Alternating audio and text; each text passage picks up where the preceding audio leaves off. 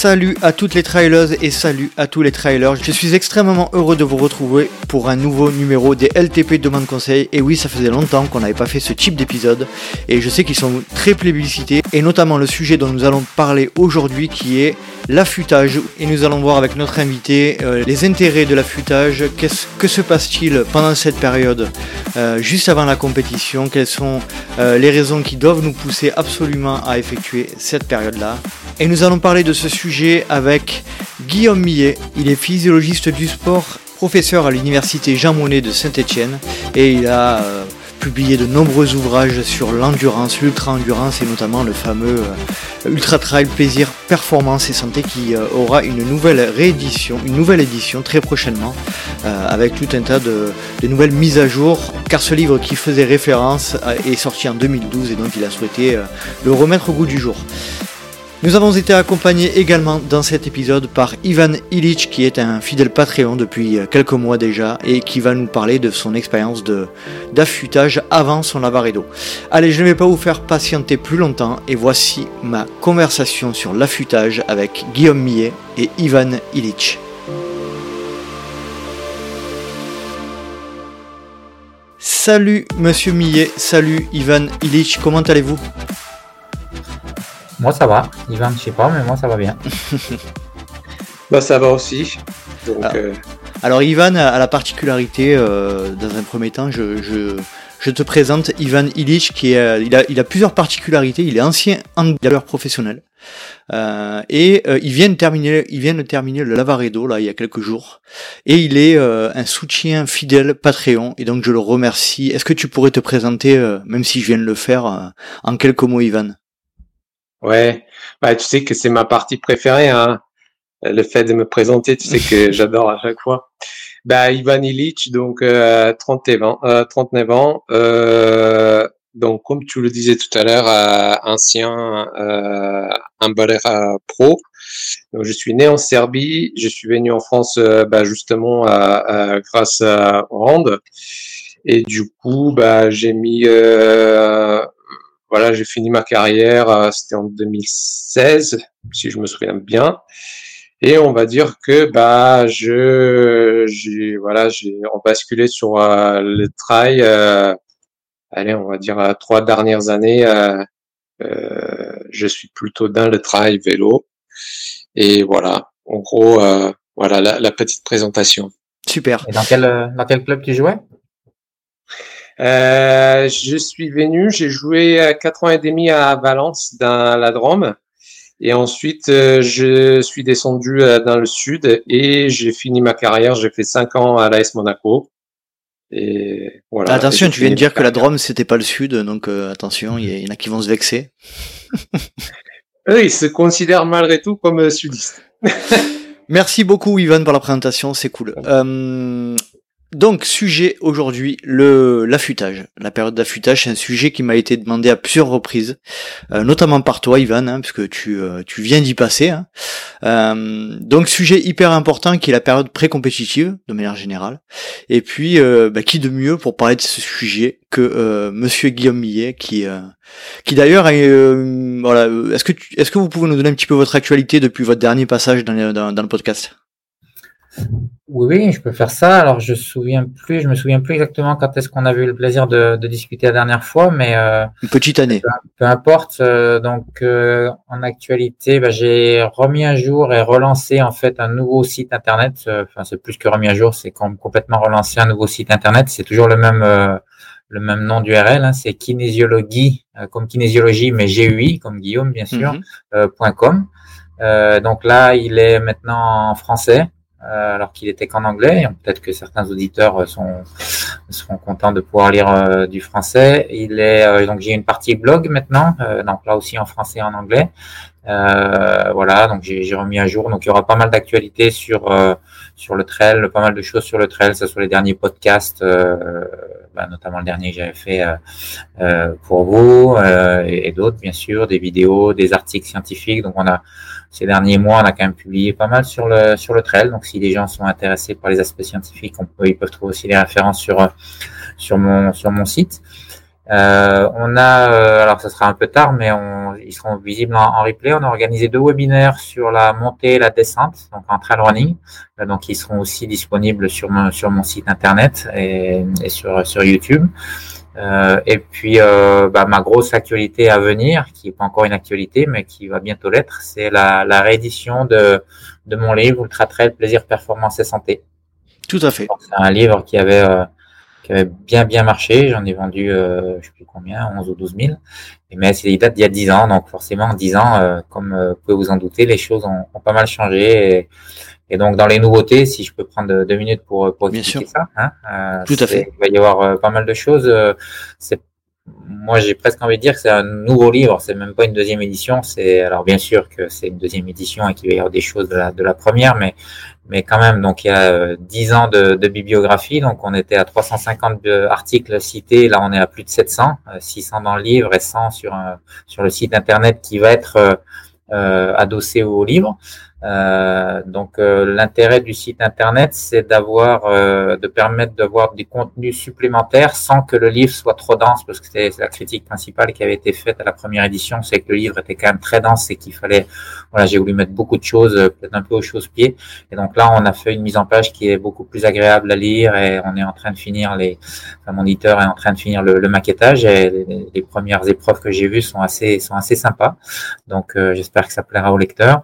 Donc, pas mal de choses sur la science, pas mal de choses également de, terrain, nombreuses interviews. Donc, j'ai eu le plaisir de discuter longuement avec Christophe Mallardet, avec Patrick Bringer, avec Camille Bruyas, Marion Delpierre, Blandine Hirondelle, Jean-Michel Fort-Vincent, Xavier Telnor et j'en oublie, j'en oublie sûrement plein.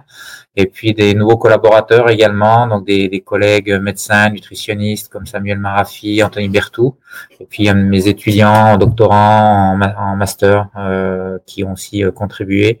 Donc voilà, pas mal de choses. Je vais juste citer euh, Nicolas Bouscaren, Fred Sabater et Thibaut Besson. Je peux pas citer tout le monde, mais voilà, donc pas mal de choses, pas mal de choses nouvelles. J'espère que ça plaira aux, aux trailers. Qu'est-ce qui, qu'est-ce qui a changé fondamentalement depuis 2012 là euh, dans, dans cet ouvrage? C'est, il euh, y a vraiment une, une nette évolution euh, dans l'approche par rapport à ce. Il n'y a pas énormément de choses où euh, où je me suis dit ah quand même euh, t'as quand même raconté euh, des grosses âneries il y a il y a dix ans. Euh, c'est déjà la bonne nouvelle.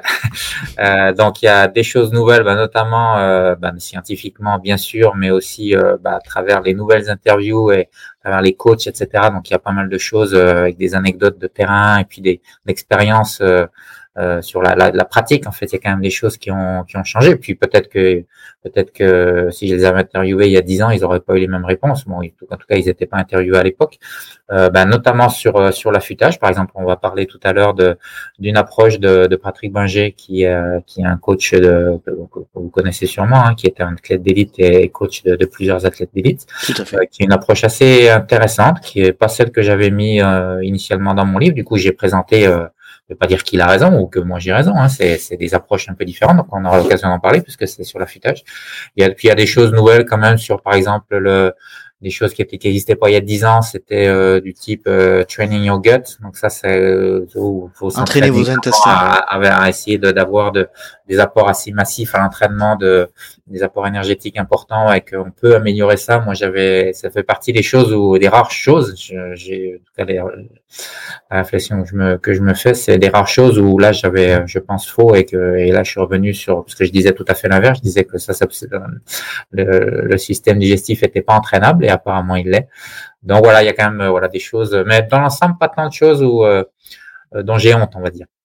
En tout cas, moi, je l'ai, je l'ai lu ce livre. Hein. C'est la première, la première version. Est-ce que j'adore? Alors, mis à part les euh, toutes les toutes les informations scientifiques et toutes les infos que vous donnez, euh, c'est, l'approche euh, euh très euh, décalé, avec un humour très décalé. Ça, ça me fait rire. Et notamment, ce que je retiens, c'est c'est une anecdote sur un, un, jeune espoir catalan dans un bus. où vous aviez dit apparemment qu'il gagnerait jamais l'UTMB lors de sa première édition parce qu'il était parti trop fort. C'est pas moi qui ai dit ça. C'était une interprétation qu'avait faite un journaliste de, de qui est un ami, Olivier, euh, mais sur la base de ce que je lui avais dit. Donc, c'est je l'ai pas dit directement, mais indirectement, c'est quand même de ma faute, effectivement, où il, en fait, j'avais dit, ouais, quand on n'a pas d'expérience, quand on est jeune, on peut pas gagner UTMB. Sauf que c'était, comme tout le monde le sait, j'avais pas tout à fait tort quand même, puisqu'il était jeune, mais il avait l'expérience déjà à l'époque, à 20 ans. Il avait déjà l'expérience musculairement de, de quelqu'un de, de 30 ans. Et ce que j'aime bien, ce que j'aime beaucoup, je vous coupe, excusez-moi, dans votre approche, c'est que vous êtes très détendu et, et euh, très humble sur, sur tous ces aspects-là. Euh, et, et, ça, c'est tout à bah, Il manquerait plus qu'on soit prétentieux en plus. Mais, euh, non, mais évidemment qu'on est qu'on est détendu, euh, il faut. Si on commence à se prendre à sérieux en, en parlant de trail, euh, bon, c'est qu'il y a un problème quand même. Où est-ce qu'on pourra retrouver et quand est-ce qu'on pourra retrouver précisément cet ouvrage en précommande euh, Comment, euh, par quel moyen? Alors en précommande, j'espère très bientôt sur le site euh, Outdoor, Outdoor Edition. Hein, Outdoor Edition. Que tout le monde connaît, hein, c'est l'éditeur de, de trail endurance, etc. Euh, et puis quand est-ce sa date de sortie exacte, elle n'est pas connue encore, mais je croise les doigts pour que ça. Bon, dans tous les cas, ça sera avant l'UTMB, ça c'est sûr. Ah. Et je croise les doigts pour que ce soit quand même euh, fin juillet, début août. Mais on, a fini, on a fini les maquettes, euh, mais il reste encore un peu de boulot sur le site. Il reste, euh, il reste à finaliser la relecture, tout ça, ça prend du temps. Puis après l'impression, bien sûr. Donc ça prend, c'est pas tout de suite, tout de suite, mais avant l'UTMB, pour, il y sera pour l'UTMB, c'est certain. Bon, ceux qui écoutent l'épisode, on est le 6 juillet, donc ça aura un, petit mois et demi, on va dire. Donc c'est assez, assez, ça va sortir très prochainement. Merci Guillaume en tout cas. Et on, Merci de, de m'avoir donné l'occasion de, de présenter ça. Il y a aucun problème. Ivan, de ton côté, euh, pourquoi tu as souhaité, euh, de ton point de vue, aborder le sujet de l'affûtage? Ouais. Ben, je pense, euh, bah, avec bah, déjà, on va dire le, passé sportif que, que j'avais l'expérience, avec une, une, discipline qui est complètement différente que le trail running, d'autant plus ultra trail. Euh, disons que c'est bah, c'est un aspect que je découvrais petit à petit.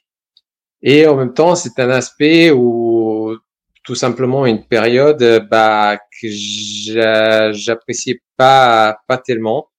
Et je pense que tu le sais plus ou moins enfin tu connais les raisons.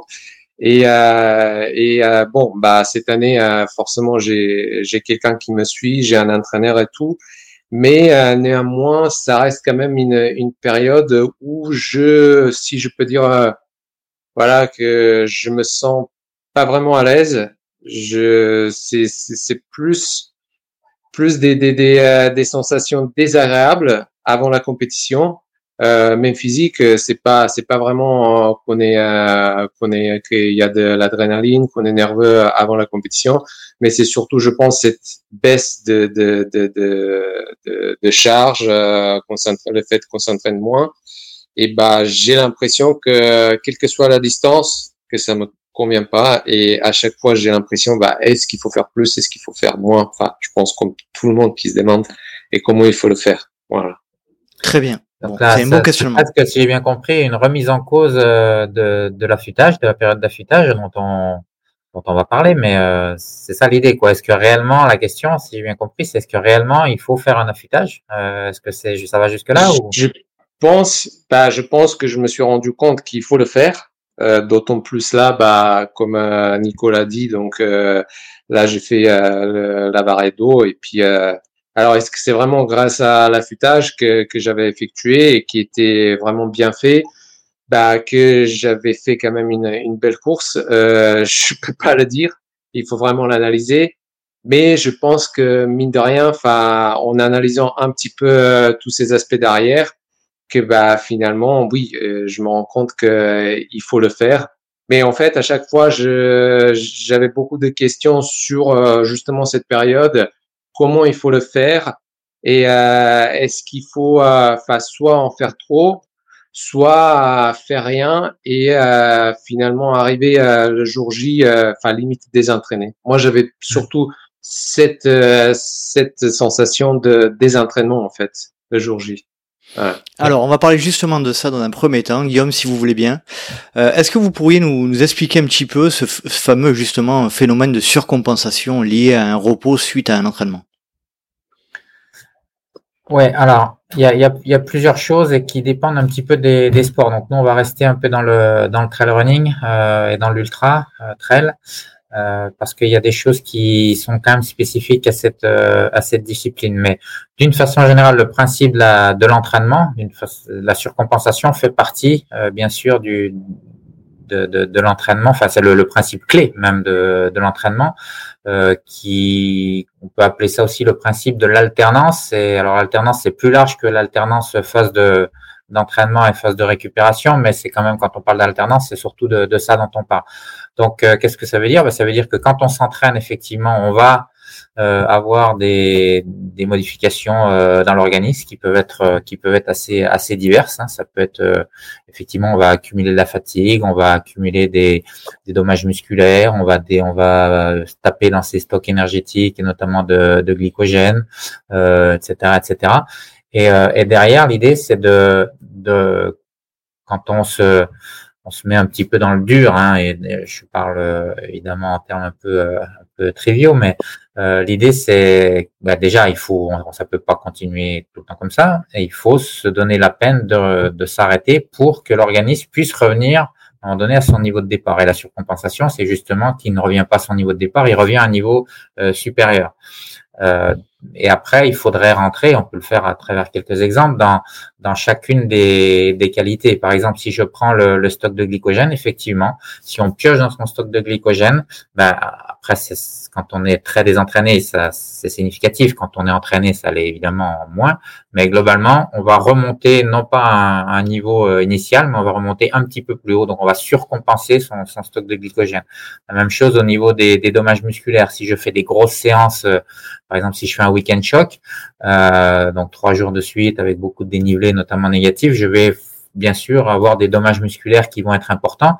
Et là, il faut, euh, je crois, personne serait assez fou pour pas récupérer derrière, encore que euh, je me méfie parce que j'ai déjà entendu à peu près tout euh, dans, ma longue euh, expérience maintenant. Euh, mais bon, évidemment que derrière il faut il faut récupérer et quand ces dommages musculaires ils vont cicatriser et ils vont faire mieux que cicatriser, ils vont rendre le muscle plus fort et moins sujet à ces dommages musculaires. C'est ce qu'on appelle l'effet protecteur. Donc ça c'est une autre une autre sorte de surcompensation. C'est c'est pas de la surcompensation au sens propre, mais ça revient, ça revient un petit peu au même. C'est-à-dire qu'on est plus fort, on est plus performant après qu'avant, à condition de se laisser de temps. Et donc l'idée de l'entraînement, la théorie, hein, mais ça c'est des beaux schémas euh, dans tous les livres d'entraînement, c'est de se dire, bah, il faut attendre qu'on ait vraiment surcompensé, qu'on soit revenu plus haut que son niveau initial pour remettre une charge d'entraînement. Et l'idée c'est de descendre, monter, mais toujours remonter un niveau un petit peu plus haut. Et donc ça c'est la, théorie, la pratique évidemment un petit peu plus, un petit peu plus compliquée. Et c'est là où c'est compliqué, hein, c'est-à-dire euh, on est sur un fil.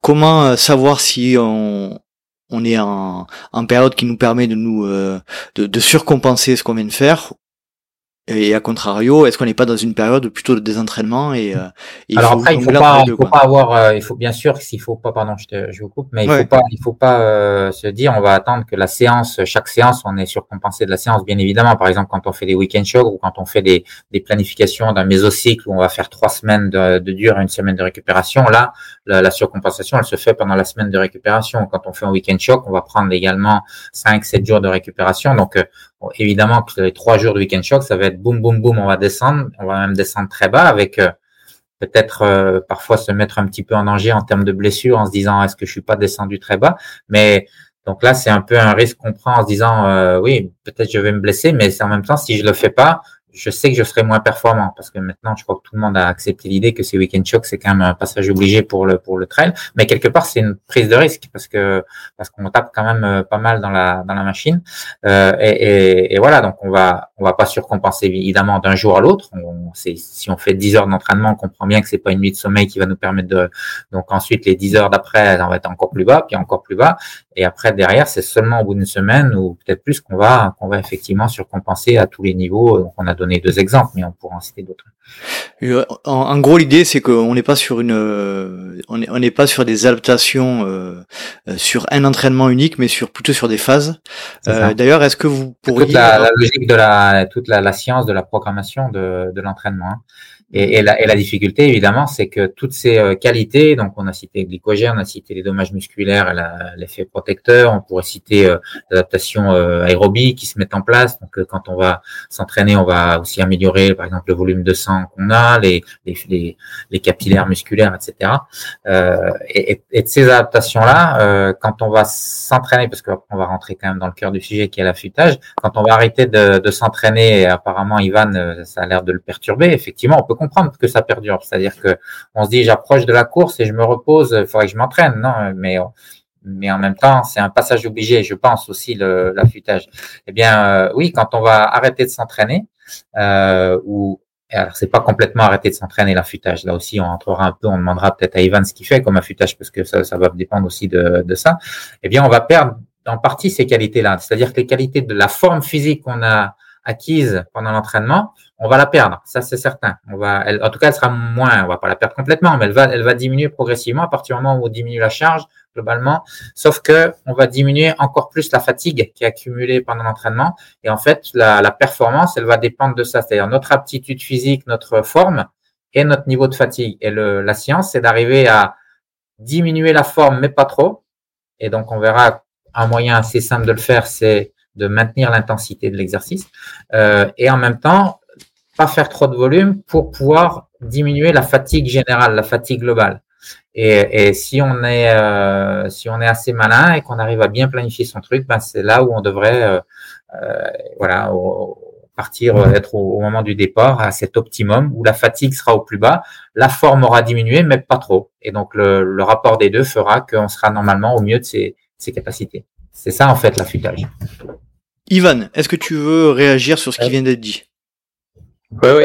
Bah, justement, je pense que c'est c'est un petit peu comme ça finalement que que je vois l'affûtage euh, ou euh, du moins, enfin, ce que je me suis rendu compte, euh, allez, on va dire les les dix derniers jours de semaine avant avant le Lavaredo, euh, en fait, juste pour revenir, euh, disons que même, voilà, c'est pas que j'arrête euh, les entraînements complètement, ça, surtout pas, mais on va dire que j'ai cette sensation que le corps s'endort pendant la période d'affûtage, même si on, on, garde l'intensité, mais on baisse la charge.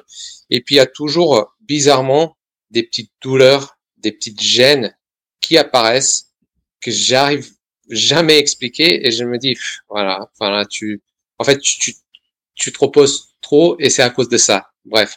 Après je pense que bah, là, un tout petit peu euh, on est bien d'accord que c'est ça a pas de sens. Ça, a du sens si c'est effectivement ce que tu ressens ça a du sens. Je dis pas que c'est que c'est pas la réalité mais de se dire les j'ai plus de douleur parce que je me repose il n'y a pas de logique. On est bien d'accord là-dessus. Non, non, il n'y a pas de logique. D'ailleurs, je sais même pas pourquoi. Je, je crois que c'est effectivement, tu dois pas être le seul dans ce cas-là. Si ce n'est peut-être euh, lié à peut-être des, des, des, substances produites euh, de façon endogène par le cerveau qui font que quand on s'entraîne, euh, on là, on passe sur ces douleurs-là, euh, et puis que quand on arrête, peut-être c'est ça, j'en sais rien. Je, je me pose hum. la question. Est-ce que c'est pas un aspect psychologique aussi Voilà, c'est psychologique.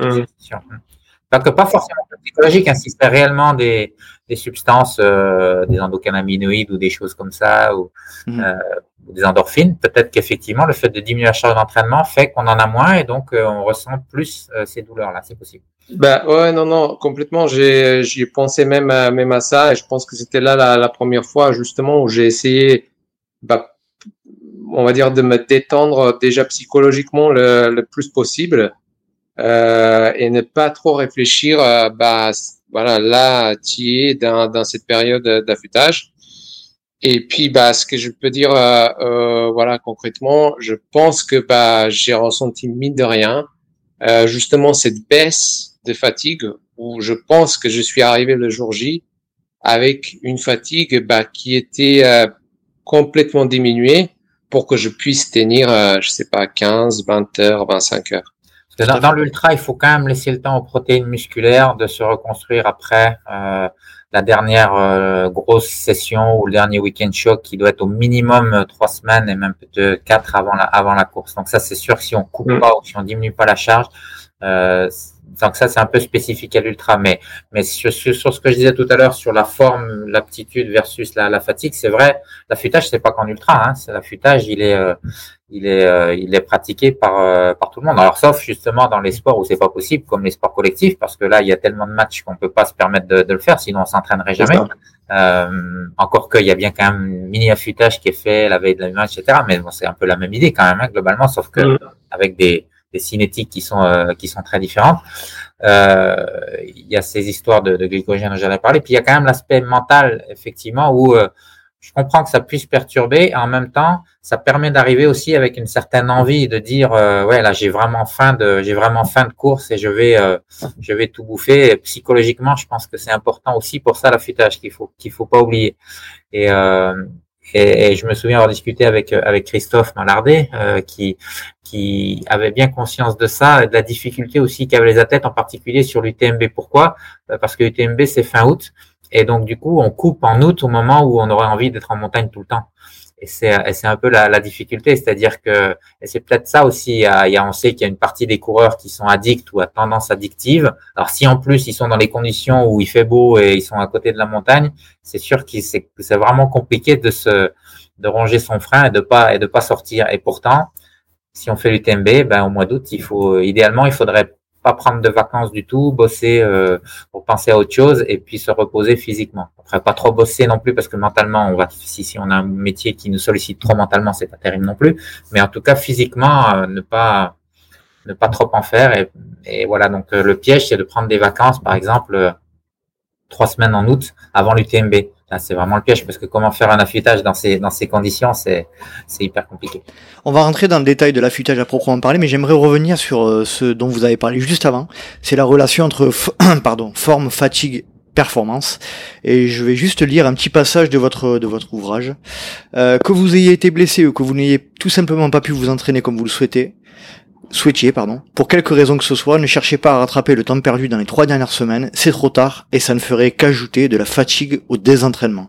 La performance résulte en effet de la combinaison de deux paramètres, la fatigue et la forme. Quand vous vous entraînez, vous améliorez votre forme, mais vous accumulez dans le même temps de la fatigue. Donc ça, c'est euh, hyper important à comprendre. C'est ce que j'ai expliqué, euh, c'est ce que j'ai essayé d'expliquer euh, juste avant. Euh, ouais, non, c'est sûr. Donc là, ce qui, ce qui est écrit dans le livre, c'est sur euh, quand on n'a pas eu la, la, chance de faire une préparation optimale. Effectivement, c'est le risque, c'est de se dire oui, je vais, euh, je vais mettre les bouchées doubles. Maintenant, je l'ai pas fait, je vais le faire. Je suis plus blessé ou euh, ou là, c'est un peu ce que je viens de dire un instant, c'est-à-dire oui, j'ai là j'ai trois semaines de vacances que j'avais pas avant parce que c'est comme ça. Mon boulot m'a empêché de prendre des vacances. Donc ok, je me suis pas entraîné au mois de juillet. Si je reste toujours sur l'exemple de l'UTMB, je me suis pas entraîné au mois de juillet, bah c'est pas grave puisque je vais, j'ai le mois d'août pour m'entraîner. Eh ben non, ça marche pas malheureusement, pas du tout. Ça serait, ça serait pire. Ça serait pire. Il vaudrait mieux essayer de, s'entraîner dans des mauvaises conditions en juillet malgré tout, même si on n'est pas en vacances, et puis quand même de se reposer au mois d'août. Donc euh, c'est comme ça. La, physiologie le veut et pas que la physiologie. Très clair. Euh, une question qui, euh, qui me vient, combien de temps ça doit durer la période d'affûtage? Et est-ce qu'il y a un lien entre, évidemment, hein, je, j'enfonce les portes ouvertes, mais je pense que c'est le cas, est-ce qu'il y a un lien entre la, la durée de l'affûtage et le format de course? Oui, alors l'affûtage, c'est euh, c'est quelque chose qui est pratiqué dans toutes les disciplines. Alors encore une fois, euh, pas, pas dans les disciplines où c'est impossible, comme les sports collectifs, euh, mais en tout cas toutes les disciplines qui sont à objectif précis, euh, comme l'athlétisme, la natation. Donc, euh, y compris quand on fait, un, quand on est un nageur de, de 50 mètres ou un, ou un, ou un coureur de 400 mètres ou etc. Eh ben, il faut pratiquer l'affûtage pour des raisons qui peuvent être différentes et du coup avec des effectivement des euh, des durées qui peuvent être qui peuvent être différentes et en, la réalité, c'est qu'on connaît pas quelle est la. Alors, il y a des, des, études un petit peu théoriques avec des modèles justement de fatigue, euh, y compris un collègue ici au laboratoire qui fait ça, mais ça reste des études euh, théoriques. Euh, en pratique, on connaît pas vraiment quelle est la meilleure durée de l'affûtage. Et, et, et si on la connaît pas, c'est peut-être tout simplement parce qu'elle est impossible à connaître. Euh, ça dépend tellement des, des, individus. Ça dépend, comme j'ai dit, les, les, diminutions quand on arrête de s'entraîner ou quand on diminue l'entraînement, bah, les diminutions vont être très différentes entre euh, mon volume de sang, ma, ma force, mon endurance, ma, ma VO2 max, les capillaires que j'ai, etc. Donc tout ça, c'est vraiment hyper compliqué. Euh, en plus, si je suis de, de niveau différent, bah, plus je suis de niveau élevé, plus ça va diminuer rapidement, euh, etc. Donc c'est quasiment impossible, de, en tout cas scientifiquement, de, de calculer le la bonne durée de, de l'affûtage. Et, euh, et, de fait, je pense qu'il y a des pratiques assez diverses entre les, entre les coureurs. Maintenant, moi, pour les disciplines courtes, je me sens pas particulièrement euh, bien, euh, enfin légitime pour euh, pour parler, et un petit peu plus sur l'ultra, donc ou sur le trail long et, et l'ultra. Donc et en particulier l'ultra, de mon point de vue, l'affûtage il doit durer au minimum trois semaines. C'est-à-dire que le, minimum du minimum, si alors après ça dépend ce qu'on fait évidemment dans les dans la c'est un peu ce qu'on vient de dire à l'instant. si on si on n'a pas pu s'entraîner ou pas suffisamment on peut éventuellement réduire un petit peu cette phase d'affûtage. Je pense qu'on peut pas y échapper, c'est impossible, mais on peut éventuellement la réduire. Si on a fait un gros gros mois de juillet, par exemple, on peut au contraire l'allonger. Euh, si je reste toujours sur le fin août, hein, parce que c'est plus simple, comme ça tout le monde comprend.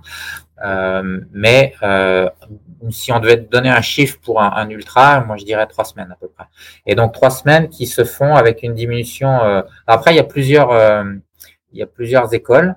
Enfin, il y a, il y a il y a deux écoles, enfin une diminution un peu linéaire ou une diminution plutôt rapide euh, dès, le début, avec éventuellement un petit rebond qui peut où on peut refaire éventuellement un tout petit peu de, de volume, euh, peut-être dix jours avant la course. Mais là, c'est vraiment des essais-erreurs, des, des, des, choses que, que chacun euh, pratique différemment.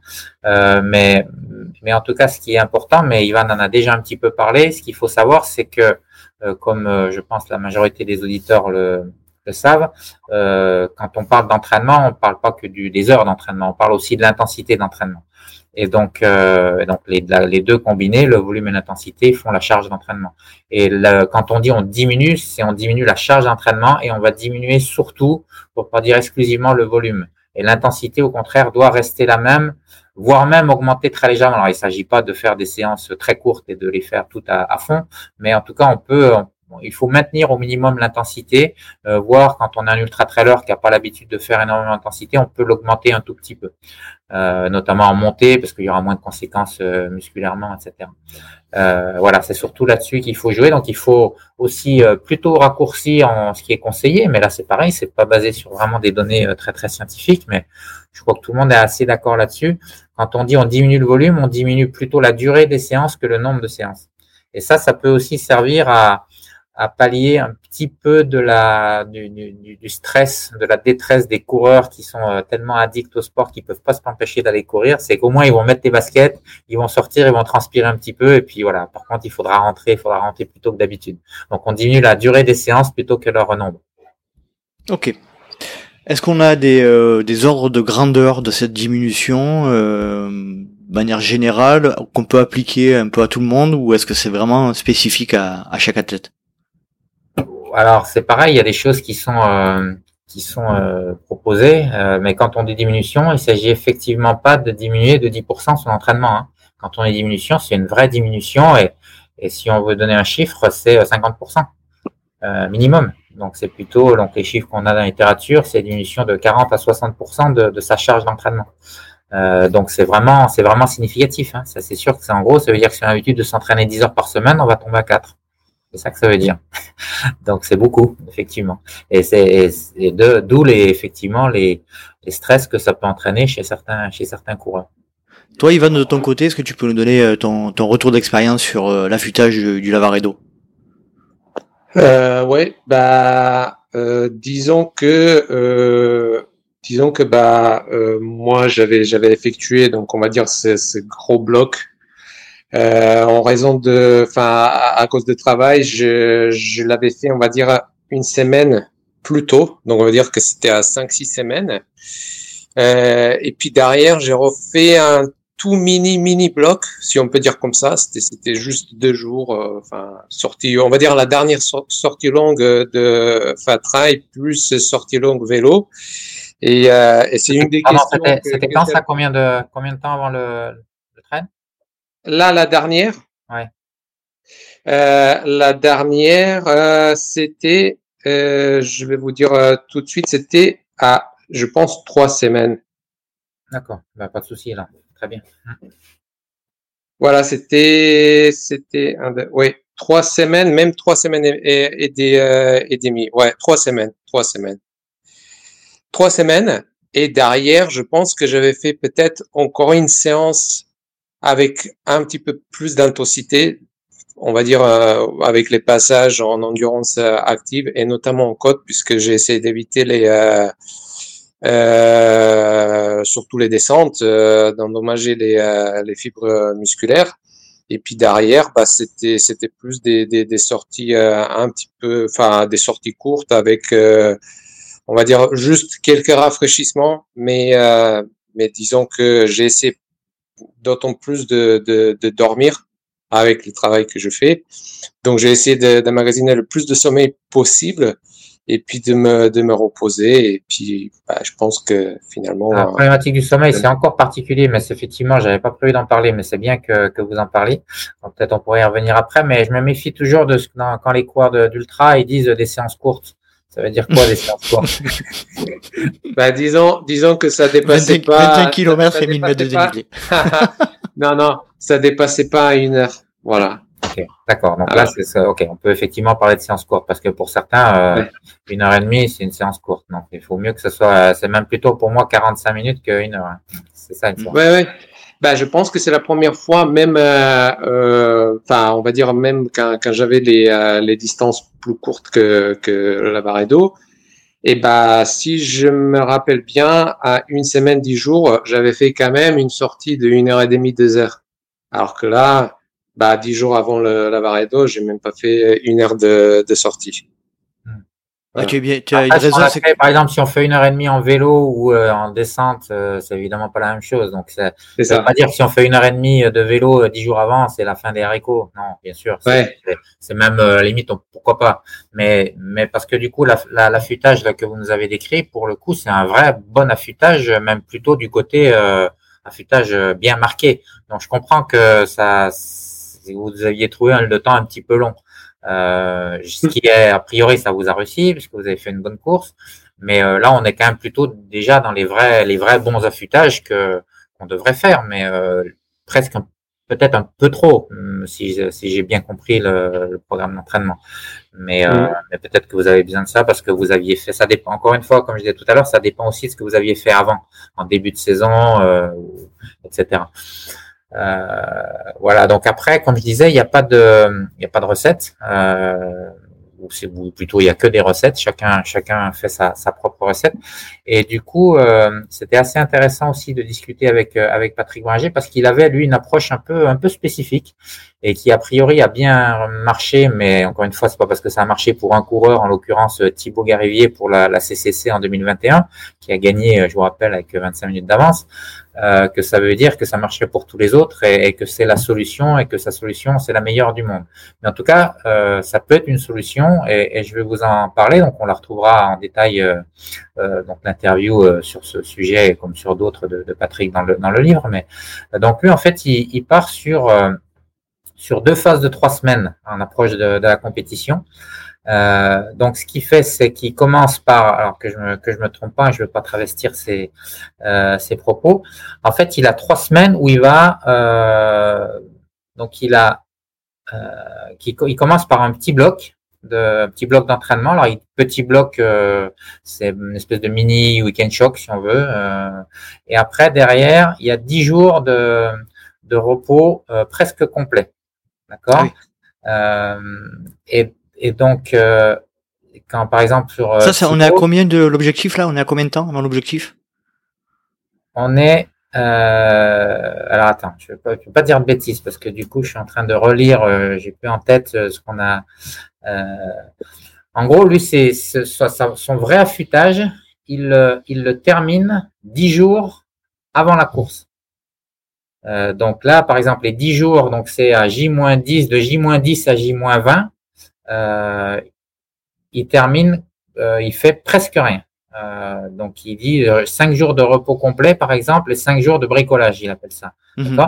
Et par contre, derrière, la différence avec un affûtage plus plus classique, c'est que c'est que derrière il, il fait ce qu'il appelle une remise en sensation. Euh, donc je lis hein, ce que ce qu'il m'a ce qu'il m'a dit. Donc on revient à un entraînement pas tout à fait normal, mais de nouveau quotidien, avec un rappel de force, d'endurance de force, de proprioception à base de, de petites rando courses d'une heure trente maximum et des petits rappels d'allure très légers. Donc quand même beaucoup plus que ce qui est conseillé habituellement. Mhm. Euh, Donc voilà, c'est deux, deux phases de, de, de, de, trois semaines où, où il y a déjà une période de repos, un petit bloc, de nouveau du repos, mais par contre, derrière, du, du réentraînement plus que, que ce qu'on pourrait faire habituellement, enfin que ce qu'on a l'habitude de faire ou ce que ce que j'ai ce que j'ai conseillé. Donc c'est euh, voilà, on, on, affûte, on refait un petit bloc, on réaffûte et on réentraîne, on réentraîne derrière un peu avant la course. Euh, bon, c'est encore une fois, ça a réussi à ça a réussi une fois, peut-être avec d'autres coureurs. Euh, mais bon, j'espère que j'ai pas travesti ses, ses, propos et mais je crois pas. Je fais en gros, c'est ce qu'il m'a dit. Ouais. Donc ça a une approche un peu un peu différente sur euh, sur six semaines plutôt que des trois euh, classiques. Quoi. Donc là, c'est un peu plus évidemment plus qu'un affûtage. Euh, c'est pas un vrai affûtage sur six semaines puisqu'il y a des périodes quand même d'entraînement, y compris avec un mini bloc au milieu. Mais euh, mais c'est ça l'idée. Ivan. Ouais, euh, justement, je voulais, euh, je voulais rebondir. Enfin, c'était une des questions que, que j'avais. Euh, Peut-être que vous avez la réponse ou, ou pas. Euh, justement, cette, cette différence, si on peut dire, entre les. Euh, enfin, je regarde évidemment, je pense comme tous tous les coureurs, un petit peu ce qu'ils font les bah, les les élites, les coureurs élites. En tout cas, ceux qui font les le podium.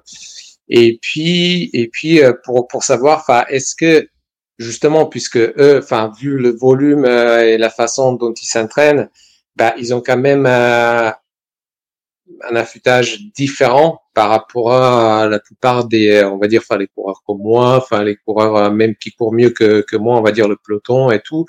Euh, Est-ce que leur affûtage va être quand même bien différent et encore plus personnalisé parce que enfin je sais que bah il y a quand même des euh, je vois des enfin des fois les euh, les certaines élites qui euh, à cinq jours ou quatre jours avant la, la, compétition ils sont quand même capables de faire euh, des, des, des, mini séances de, de côte et tout 8 fois 30 30 et tout ça alors que dans, dans quatre jours ils vont ils vont faire un 160 km ouais voilà. il y a plusieurs choses là, là dedans un enfin pour ma réponse en tout cas un je, mm. je ne sais pas ce que font les coureurs élites euh, précisément. Euh, et je pense qu'il y a encore une fois pas de, autant d'entraînement et d'affûtage que de coureurs élites. Tout le monde ne fait pas la même chose. Euh, deux, quand on est euh, élite, effectivement, si on peut-être si on s'entraîne trop longtemps, on va perdre plus que les autres. Donc euh, peut-être qu'on est un peu contraint de, de, réduire un peu, mais je, je, je, parle sans un peu sur la base de, de données physiologiques. Je suis même pas sûr qu'elles soient tellement applicables au terrain, mais peut-être qu'on peut quand même euh, se poser la, question, si puisqu'on parle des, élites. Euh, trois, dans ce que vous décrivez là, cinq jours avant, ils font une séance de 10 fois 30-30 en côte c'est pas une séance, c'est en côte, euh, c'est du 30-30. Ok, c'est de l'intensité, c'est de l'intervalle, mais ça reste une séance pour eux, 10 fois 30-30, c'est une petite séance. Donc on est bien dans les, euh, c'est moins que la moitié que de, de ce qu'ils font habituellement. Donc on est bien dans une réduction quand même de charge euh, très importante. Donc euh, euh, ouais, relatif, dit, j'en ai vu qui ont, fait, euh, qui, ont, qui ont, fait, une séance de, de, descente une semaine avant. Je me dirais bon quand même et puis après, la dernière chose que je voudrais dire, c'est que c'est pas parce que ce sont des athlètes de haut niveau qu'ils ont raison. C'est-à-dire que si ça se trouve, ils pourraient avoir des encore meilleurs résultats en s'entraînant mieux. Euh, c'est pas parce qu'on gagne UTMB qu'on a tout fait parfaitement. Euh, c'est UTMB ou n'importe quelle autre course d'ailleurs. C'est peut-être qu'on est juste euh, beaucoup plus doué que les autres et qu'on s'entraîne pas de façon idéale. Euh, bon, il y a des chances quand même que pour gagner UTMB, il faut pas faire non plus, on peut pas non plus faire n'importe quoi. Mais on peut gagner des courses sans s'entraîner de façon, sans s'entraîner de façon idéale. Donc voilà, il faut pas copier non plus ce que font les athlètes élites. ça, c'est vraiment la plus mauvaise des idées à avoir, c'est de copier ce que font les athlètes élites pour toutes ces raisons. Je pense que vous en avez parlé tout à l'heure, euh, Guillaume, c'est l'aspect psychologique aussi, l'envie d'en découdre. Je pense que ça a été un peu ton cas, Ivan, euh, sur la. Euh, quand t'es arrivé au départ, je pense que tu avais vraiment le mort aux dents. C'est le cas? Euh, Disons que oui, et en même temps, euh, je savais que ça allait être super long. Donc, disons que, enfin, c'était une autre sensation dans le sens que encore si c'était un trail court, bah, je pense que j'aurais été à 120%. Sauf que là, bah, j'ai essayé justement de, de, maîtriser cette euh, faim qui s'est accumulée pendant, pendant, on va dire, cette période d'affûtage, euh, en me disant, euh, t'as trop envie de courir, t'as trop envie de faire, euh, enfin, tu, tu, tu, te prépares depuis des mois, enfin, tu prépares à se laver d'eau, mais euh, garde toujours en, tête que il faut pas que tu exploses au 40e, 50e, 60e kilomètre. Voilà, en tout cas, malgré, euh, on va dire, cette adrénaline bah, qui, était, qui était présente. Alors ça, c'est un point effectivement important. Euh, dont je n'ai pas parlé dans le livre, euh, maintenant je regrette un peu, c'est effectivement de se dire si on fait tout bien et qu'on a, euh, du coup, on est au top de sa forme au début de la course et, euh, et qu'en plus on a cette, cette envie d'en découdre parce qu'on a aussi ce, cet tapering, cet affûtage psychologique, effectivement le risque du coup c'est d'avoir un mauvais pacing et de partir trop vite. Donc tout ça s'entend. En, en, gardant en tête que bien sûr, c'est pas parce qu'on est plus en forme qu'il faut partir plus vite. C'est il faut il faut juste partir comme d'habitude, sauf qu'on va diminuer moins sa, vitesse pendant la course et du coup on va faire une meilleure performance. Mais c'est sûr que si on gâche tout parce qu'on sent mieux et qu'on part plus vite, parce qu'on a des meilleures sensations, là c'est pas la peine de faire tout ça, hein, et, parce qu'au final le, résultat peut-être il sera pire que si on n'avait pas fait d'affûtage du tout. Donc euh, c'est important effectivement d'en parler. Donc du coup euh, qu'est-ce qu'on fait pour euh, pour éviter de ne pas partir trop vite? Bon, ben ça c'est une autre partie du livre hein, sur le pacing. C'est euh, bah, écouter, s'écouter, euh, respirer. C'est même partir avec un, un mètre sur les premières heures pour pas dépasser un certain nombre d'heures. C'est se surveiller quand il y a du public. Euh, va jouer les kékés parce qu'on veut accélérer, parce qu'il y a du monde, et sur certaines courses, il y a du monde quand même assez souvent. Euh, c'est euh, ne pas euh, accepter de se faire doubler dans les descentes, parce qu'il y en a toujours qui vont comme des comme des fous sur les premières descentes, et, et particulièrement en descente, il faut euh, il faut vraiment euh, se, se, modérer. Donc voilà, il y a des il y a quand même des conseils qu'on peut donner pour voilà, donc encore une fois, ce que vous dites là, c'est effectivement fondamental. Il faut faire le il faut faire l'affûtage, mais derrière, il faut pas en profiter pour partir plus vite, sinon euh, c'est peine perdue. Ça n'a pas de sens. J'ai entendu récemment dans un podcast, je crois que c'était un, des podcasts d'Hugo, il disait si un athlète arrive euh, avant une course et qu'il se dit euh, euh, je me suis pas assez entraîné, c'est bon signe. Il vaut mieux se dire je me suis pas assez entraîné que que d'arriver sur un sur un voilà sur la ligne de départ d'un ultra et de se dire j'ai tout fait comme il faut euh, et là on, on, limite on risque plus d'être en gros, il vaut mieux être euh, un peu sous-entraîné et euh, avant avant un départ que d'être euh, légèrement surentraîné. Non, je pense qu'il faut être bien entraîné, mais avoir fait l'application. non, non, là, on peut pas, on peut pas dire qu'être sous-entraîné c'est bien, c'est bien, c'est, c'est, Quitte à choisir, oui. Si, si c'est entre surentraîné et sous-entraîné, oui, il vaut mieux être sous-entraîné, effectivement. Mais l'idéal, c'est d'être euh, parfaitement entraîné et d'avoir, c'est un truisme, hein, mais d'avoir euh, quand même ce, cet affûtage. Donc, euh, non, non, c'est une partie clé. Et quand on parle d'affûtage, il faut aller jusqu'au bout de la logique. C'est-à-dire, quand on dit qu'il faut éliminer la fatigue, ça veut dire aussi qu'il faut tout faire pour éliminer la fatigue euh, y compris donc euh, vous avez parlé du sommeil, donc ça veut dire euh, être en dette de sommeil la plus faible possible et si possible une dette de sommeil de zéro. Et on est tous en dette de sommeil, ça veut dire qu'il faut dormir beaucoup plus que d'habitude. C'est pas juste je vais essayer de de ne pas dormir moins que d'habitude. C'est le contraire. C'est il faut essayer de stocker du sommeil. Donc là, il y a quelques études, y compris des choses qu'on a fait nous, alors pas sur le trail, mais sur euh, mais qui s'appliquent euh, très bien, qui montrent que ce soit au niveau du cerveau et même au niveau euh, au niveau de la performance motrice physique, le fait d'accumuler du sommeil la semaine avant une, une une nuit de privation de sommeil, et en UTMB pour certains c'est même deux nuits, euh, et c'est des trails en général, hein, pas, que l'UTMB, il n'y a pas que l'UTMB dans la vie. Euh, eh bien quand on accumule du sommeil, euh, ce qu'on appelle en anglais le sleep banking, donc on met du sommeil à la banque, euh, eh bien on est plus apte à résister à la privation de sommeil. Ça, ça a été, ça a été montré, ce qui n'était pas forcément évident, évident. Donc y compris, je répète, sur la performance physique. Euh, donc ça veut dire quoi accumuler du sommeil? Ça veut dire euh, bah, oublier les réseaux sociaux, oublier euh, la télé, euh, euh, oublier évidemment les, les, soirées avec les amis dans les dans les dix jours qui présentent qui précèdent la course. Donc il faut avoir une vie un petit peu. Autant je suis pas pour dire il faut avoir une vie monacale, etc. Autant à certains moments il faut. Après il faut aussi savoir ce qu'on veut quoi. Il faut savoir autant c'est une erreur de le faire ça toute l'année. Autant quand on est avant la course, avoir un objectif, et, et, et, on peut se le permettre si on n'a que quelques objectifs dans l'année. Ça, ça sera un autre débat qu'on pourrait avoir sur le nombre de courses, mais, mais finalement, c'est lié à l'affûtage, parce que si on, si on dit qu'on a besoin de tout ce temps-là pour faire un bon affûtage, on comprend bien qu'on peut pas faire un trail tous les mois, puisque s'il y a déjà besoin de trois semaines d'affûtage, forcément, une semaine de récupération, on peut pas, on s'entraîne jamais, quoi. Donc, ça veut dire que, donc, c'est quand même lié au fait que on a deux objectifs par an, deux vrais objectifs, on peut faire de vrais affûtages. Donc le sommeil, le sommeil c'est important. donc il faut dormir plus, à se coucher à 9 heures, même si on n'arrive pas à dormir, si possible refaire encore des siestes si on a la possibilité de faire, etc. Et puis le, deuxième aspect très pratique, c'est, c'est moi je, vois toujours avec assez un certain étonnement euh, des, coureurs qui sont là, qui piétinent des heures euh, sur les salons avant les, avant les courses et qui, euh, qui se sont reposés. Puis finalement, pendant deux jours, ils vont piétiner et ils vont se fatiguer plus que s'ils que s'ils étaient là s'entraîner. Là, il vaut mieux qu'ils aillent s'entraîner hein, plutôt que de piétiner, rester debout comme ça. S'il fait chaud à Chamonix, par exemple, ou ailleurs, ou, au Grand Raid de la Réunion, c'est encore pire. Donc, rester, rester à des endroits où il fait trop chaud, piétiner, etc. Donc ça, évidemment, ça fait aussi partie d'une certaine mesure de l'affûtage. Très bien. Très, attentif à ça, c'est hyper mm. important. Plus que, encore une fois, tout le monde se dit oui, il faut quand même que je dorme bien. Non, c'est pas suffisant de dire je dors bien. C'est que je dorme plus et beaucoup plus si possible. Mm-hmm. Bon, très bien. Si je si je récapitule, donc euh, période d'affûtage, euh, euh, elle est indispensable. Elle dépend euh, aussi beaucoup des athlètes, mais euh, de manière générale, c'est une, baisse euh, assez importante de la charge d'entraînement, hein, de, 40 à 60%. Et puis, c'est multifactoriel, c'est-à-dire que dans cette période d'affûtage, on a, on doit faire attention au sommeil, à son alimentation, etc. et du coup, avec tous ces tous ces outils-là, on, on, peut arriver entre guillemets plus plus frais, plus dispo sur sur la ligne de départ.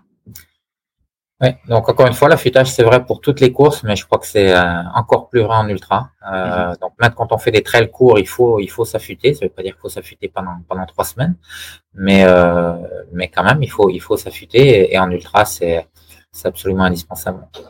Quelles sont les études récentes là? Vous en avez parlé un petit peu au début de l'épisode, mais les dernières études qui qui pourraient ou qui ont pu, euh, je pense que vous avez fait beaucoup d'études, vous, notamment dans le cadre de l'UTMB, euh, qui, qui, qui commencent à donner des, des, débuts de pistes sur ces sujets-là et sur lesquels on peut s'appuyer. Eh ben justement, il n'y en a pas tellement. Mhm. C'est bien ça le problème. Euh, il y a un ou deux papiers qui recensent un petit peu ce que font les athlètes, mais je vous dis tout de suite, il n'y a rien sur les, les coureurs d'ultra, à ma connaissance, euh, et même de trail. Hein, c'est plutôt des athlètes, de, des, des pistards, etc euh, voire des joueurs de foot, enfin pas des joueurs de foot, mais d'autres d'autres sportifs, des nageurs, etc. Et, et, donc rien rien entre elles et encore moins en ultra trail. Et sur les études en elles-mêmes, euh, rien non plus. Euh, et donc c'est pour ça qu'on est, quand je disais, c'est un peu chacun ses, ses recettes. Donc on s'appuie sur des données euh, physiologiques, scientifiques, euh, de, vitesse de désentraînement, et puis un peu sur euh, voilà sur ce genre de choses. Et puis après, c'est l'expérience des, des uns et des autres qui est qui est partagée euh, plus ou moins. Certains acceptent de partager euh, ce qu'ils font, comme Patrick Bringer par exemple, ou, d'autres. Et puis d'autres sont un petit peu plus secrets, veulent garder leur, leur recette pour eux. Mais euh, il y a très très peu de choses dans, dans ce domaine-là qui vient de la science. Ce qui est pas, ce qui est pas dramatique, hein, on peut faire ça, mais euh, ce serait compliqué quand même. Enfin, ce serait possible, mais pour faire des vraies études randomisées, etc. surtout si on considère l'ultra, on imagine tout de suite que c'est quand même, sont pas des choses qui serait facile à mettre en place. On pourrait imaginer faire une étude, on va faire la même course une fois sans faire le tapering, une fois en en faisant. Donc là, la réponse est déjà un peu dans la question. On sait qu'on sera plus performant si on en fait. Donc après, ça veut dire qu'il faut tester plusieurs types de tapering. Donc ça veut dire qu'il faut à chaque fois prendre un mois où on va changer la charge, euh, que le, mhm. les conditions de course soient les mêmes. Vous voyez que c'est tout de suite, euh, c'est tout de suite compliqué. Si on, si les sujets sont pas comparés eux-mêmes, ben, est-ce que les deux groupes étaient réellement de même niveau? Enfin, Et puis il faut accepter que les sujets ils perdent une si on part sur l'ultra, qui perdent une cartouche, c'est-à-dire que le groupe, on va leur dire non, non, vous allez faire un mauvais tapering ou pas ce qu'on qu'on pense pas optimal, il va réussir, il va falloir les convaincre que c'est qui participent à l'étude. Donc il y a beaucoup de, de, freins expérimentaux qui font que qui peuvent expliquer pourquoi on a assez peu de données. J'aimerais euh, insister un petit peu sur ce fait, euh, Guillaume. Je sais que ça vous tient aussi beaucoup à cœur. On entend beaucoup beaucoup de choses sur les, les études scientifiques, et vous, vous avez un gros, un beau recul, un grand recul sur tout ça. Euh, il faut quand même euh, le, le repréciser, mais les études scientifiques, quand elles sont faites correctement, et c'est le cas chez vous, c'est hyper hyper compliqué. vous avez parlé d'études randomisées, etc. Quand on quand on fait des études scientifiques, il faut vraiment rester dans un cadre très précis, et, et on a un peu tendance à entendre tout et n'importe quoi sur les études qui sont orientées. Alors ça arrive, j'imagine, mais de manière générale, euh, globalement, les études scientifiques sont revérifiées par d'autres par d'autres collègues de la, on va dire de la profession. voilà, est-ce que vous pouvez en dire un peu plus sur ce sujet-là? Oui, le processus de, publication scientifique, c'est effectivement basé sur une validation indépendante, externe, qui vaut ce qu'il vaut. Hein. Euh, loin de moi l'idée de dire que c'est quelque chose de, de, parfait, parce que les gens sont pas là pour aller vérifier que les mesures qu'on a faites elles sont correctes, qu'on a bien pris tout le soin de d'avoir des mesures euh, reproductibles, euh, précises, etc. Mais euh, à minima quand même, on soumet avant de publier nos, nos articles. Euh, même si maintenant il y a encore une autre problématique, c'est certaines revues, et vous en avez sûrement entendu parler pendant le Covid en particulier, euh, sont euh, ce qu'on appelle des revues toxiques, c'est-à-dire que des gens essayent de faire de l'argent sur la science et en se prétendant revue scientifique, en fait, on peut faire passer n'importe quoi. Euh, il suffit de payer pour ça. Et c'est quand même, il y a quand même le label euh, revue scientifique, donc ça vient mettre encore du bruit dans le signal. Mais il n'y avait pas besoin de ça pour que pour qu'il y ait déjà du bruit dans le, dans le signal. Euh, mais bon, en tout cas, si en théorie, quand ça se passe bien, on soumet notre article à la revue et la revue envoie des, des, des experts qui sont indépendants. Euh, et qui vont juger de la qualité du, travail, qui peuvent demander éventuellement à faire des, des mesures complémentaires ou, des, ou avoir accès aux données. Euh, euh, et de plus en plus, on voit ça, c'est-à-dire qu'il faut que les données soient réellement publiques, mais y compris les données vraiment de base, quoi, les données. Euh, euh comment on dit tout en français, je sais plus, mais en tout cas les, toutes les données euh, uniques de chaque de chaque coureur, enfin de chaque athlète ou patient ou quoi. Euh, et voilà, donc ça peut être ça peut être vérifié. Et en général, c'est quand même euh, c'est quand même vérifié, euh, plus ou moins en fonction du niveau de la science, de, de la revue. Euh, donc après, il faut être un petit peu dans le domaine malheureusement pour pour pouvoir faire un petit peu le tri entre ce qui est les choses auxquelles on peut faire confiance et, d'autres un peu moins tout ça pour dire que c'est pas parce que c'est dans une revue scientifique que c'est forcément euh, quelque chose qu'il faut prendre comme argent comptant. Il faut dans tous les cas, mais ça c'est valable dans la vie en général, euh, et d'autant plus avec les réseaux sociaux, etc. et tous les podcasts où on invite n'importe qui qui dit n'importe quoi, n'est-ce pas? Euh, Il faut quand même garder son son œil critique euh, pour euh, quand on entend et quand on lit des choses, bien sûr. Hum, mais euh, en théorie, les revues scientifiques, ça devrait être des choses des, des sources euh, comme la presse hein, d'ailleurs, où les journalistes sont censés vérifier leurs sources, etc. Euh, donc c'est quand même plus vrai que les choses qu'on va lire euh, par ailleurs, mais ça ne veut pas dire qu'il ne faut pas garder son œil critique. Moi, ce que j'aime bien, et je l'ai dit en début d'épisode avec vous, Guillaume, c'est que vous avez vraiment ce recul et, et ça se transparaît beaucoup dans, l'ouvrage et, et, je pense qu'il dans, dans l'ouvrage qui va arriver. Et ça, c'est comme je l'ai dit une nouvelle fois, c'est une approche scientifique qui me plaît. Parce que de mon point de vue, le scientifique euh, doit être conscient qu'il ne détient pas la vérité et ça, ça je pense que c'est votre cas. Euh... C'est vrai, vrai, en médecine, mais c'est encore peut-être plus vrai en entraînement. Euh, et mm. il y a beaucoup, beaucoup de choses que l'on apprend du terrain, qu'on apprend des athlètes, qu'on apprend des entraîneurs. C'est pour ça que j'ai insisté tout à l'heure en disant que j'avais aussi, euh, eu, alors c'était déjà le cas dans la première version, j'avais déjà interviewé plusieurs, euh, plusieurs entraîneurs, plusieurs athlètes, etc. Mais euh, voilà, j'ai voulu en interviewer d'autres, etc. Parce qu'on apprend énormément. Donc j'ai cité Christophe Mallardet et Patrick Bringer, mais y compris des, des, des athlètes aussi. et, et voilà, donc c'est euh, moi, je pense que la, la, vérité, elle sort de la confrontation entre ces données un peu objectives, euh, scientifiques, et puis des, des du savoir qui est du vrai savoir euh, qui vient. Très bien. Guillaume, merci beaucoup. Ivan, est-ce que tu veux rajouter quelque chose pour, pour clôturer la discussion sur le sujet du, du tapering? Non, non, non, je pense que tout était assez clair. bon. Non. Bon, en tout cas, mis à part le stress de devoir couper, j'ai l'impression que ça s'est bien passé et que et, du coup que vous allez refaire du, à la prochaine compétition, vous allez refaire un affûtage qui était, euh, qui me semblait tout à fait bien. Ce que vous avez dit, ça me semble euh, correspondre à ce que devrait faire euh, tout ultra trailer euh, qui se respecte. Ben, comme comme je disais tout à l'heure, moi, voilà, avec un peu de, de recul, même si je pense que là, même une semaine après, je, je, suis encore un petit peu dans ma tête, dans les Dolomites.